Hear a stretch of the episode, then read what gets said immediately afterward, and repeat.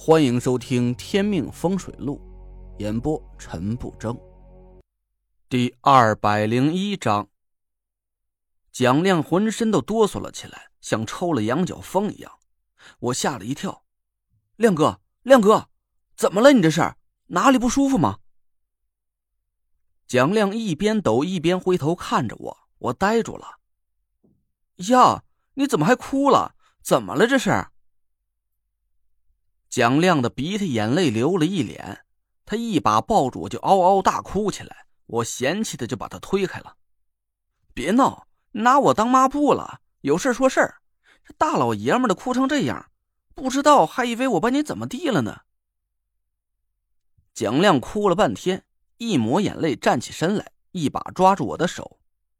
天意呀，天意呀，陈爷，我这呀先给您道喜了。我傻了，这要给我道喜，这话说的和我要纳妾了似的。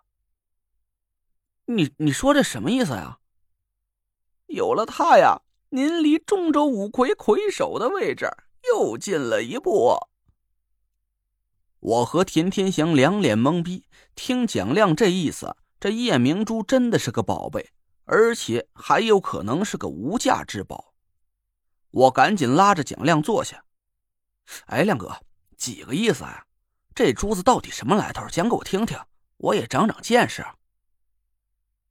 蒋亮半天才平静下来，他盯着我：“陈爷，您应该听说过吴二爷的身世吧？”我点点头，说道：“听说过一些，干爹是搬山后人。”他年轻时候下斗掏堂子，就是为了寻找破解搬山一派命煞诅咒的木尘珠啊！结果是坏了规矩，遭了天谴。除了他之外，搬山一派的后人都没有活过三十岁的。哎，这件事儿啊，本来是要烂在我肚子里的。既然今儿个遇到了机缘，我就跟您说说吴二爷他们搬山一派。真正被命煞诅咒的原因吧。蒋亮沉默了一会儿，说道：“其实啊，搬山一派命不过三十，这和吴二爷坏了规矩的关系不大。只是他是搬山一派的宗师，他自己个儿啊就把这事儿扛下来了。这件事儿啊，要从七八十年前说起。”我心里算了一下，差不多就是战乱那个年代。对，就是那个时候，搬山一派擅长寻木倒斗，和摸金一派是各有千秋。只不过细说起来，搬山一派在那时候的名声很不好听，道上都喊他们是搬山狗。我愣了一下。这话是从何说起啊？这个称呼可是够侮辱人的。蒋亮苦笑了一声：“凡事啊，是有因必有果。道上的人骂搬山一派，肯定是有道理的。因为在那个年代，搬山一派趁着战乱，是四处寻木掏堂子，用的还都是暴力的爆破无耻手段。掏出来的东西啊。”大多都低价卖到国外了，导致很多国宝流失。干出这种缺德事儿，你说是该骂不该骂？我眼皮一跳，什么？原来搬山一派干过这种事儿，这不就是卖国贼吗？哎，谁说不是呢？所以老天爷就诅咒了搬山一派。原先他们是命不过六十，就是因为这个派系祖传的疾病，而现在阳寿又折损了一半，就是因为他们缺德事儿干的太多了。我点点头，我听说过关于搬山一派个个都身患怪病的传说。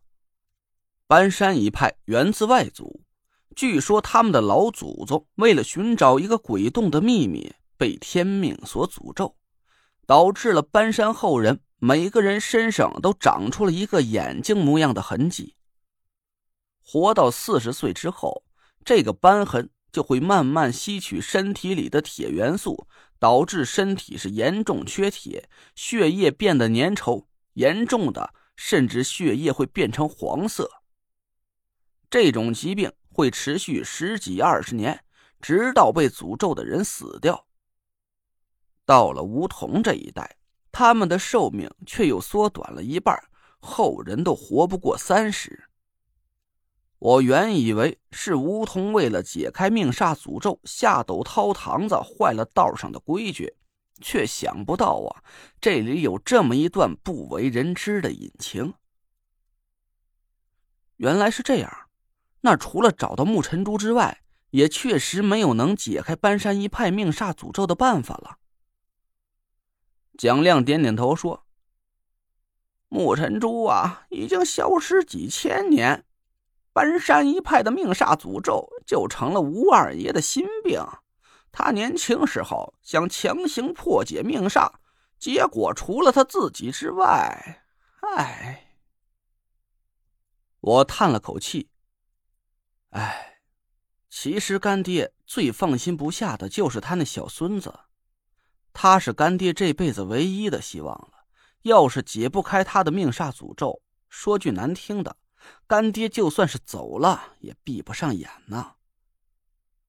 蒋亮突然笑了：“哎嘿，这回他老人家可舍不得走喽，他可以看着他孙子长大成才，传宗接代了。”我对他翻了个白眼儿：“不是，你搁这跟我打了半天哑谜，到底是怎么回事？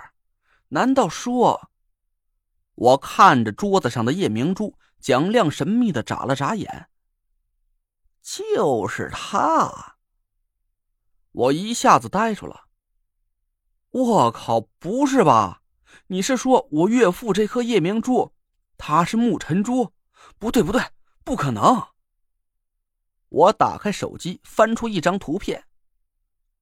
虽然没有人真正见过木尘珠。但有一些史料记载了木尘珠的样子，那玩意儿不是长得像一只玉石的眼球一样吗？上面有眼珠有瞳孔的，这颗珠子一点也不像啊！蒋亮笑了，我也没说这就是木尘珠啊，您着什么急呀？我气得想揍他，要不是我知道我打不过他，真想一脚踹他胖脸上。你有屁赶紧放！再给我吞半截吐半截的，我把珠子丢马桶里冲走了。哎，您别介，我错了。要是没了这颗珠子，您当不上五魁的魁首，那您自己的小命也保不住了。行了，您甭瞪我，我告诉您还不行吗？蒋亮指了指我手机上的照片我也没见过真正的木尘珠，但是我听说过。木尘珠的样子和这照片上的差不多，你想啊，要是把木尘珠比作是一只眼睛，那最重要的是什么部位啊？我想了想，瞳孔吧，没了瞳孔，眼睛不就瞎了？哎，对喽，那您再瞧这珠子。蒋亮把放大镜递给我，我仔细看了一下。隐隐明白了他的意思。哎，还真是啊，这颗珠子很像是眼睛里的瞳孔。那你的意思是说，这颗珠子就是木尘珠的核心部位？可以这么说。蒋亮满意的点头说道：“木尘珠啊，还有个名字叫凤凰胆，这些年被人传的是神乎其神的。”大家都以为那就是凤凰的内脏呢，其实啊，木尘珠可不是长在凤凰肚子里的，它是上古神兽的灵气凝聚而成的，而它的核心部位就是木尘珠上的瞳孔形状。我奇怪的看了看桌子上的夜明珠，那这颗珠子和木尘珠又有什么关系？蒋亮得意的笑了。世上只有一颗木尘珠，但是效果和木尘珠相似的天地精华可不止木尘珠一个。这颗珠子就是其中之一，它的成分和木尘珠的瞳孔是一模一样的。我一拍大腿，惊喜的站起来。那也就是说，这颗夜明珠可以代替木尘珠，破解搬山一派的命煞诅咒。对喽，你想啊，要是您拿着这颗珠子救了吴二爷的小孙子，他能不把你手里的五魁令交给您吗？我终于明白了蒋亮的意思，我傻笑的看着他，突然感觉这个大光头是如此可爱。那这颗珠子是叫什么呀？蒋亮神秘的眨了眨眼。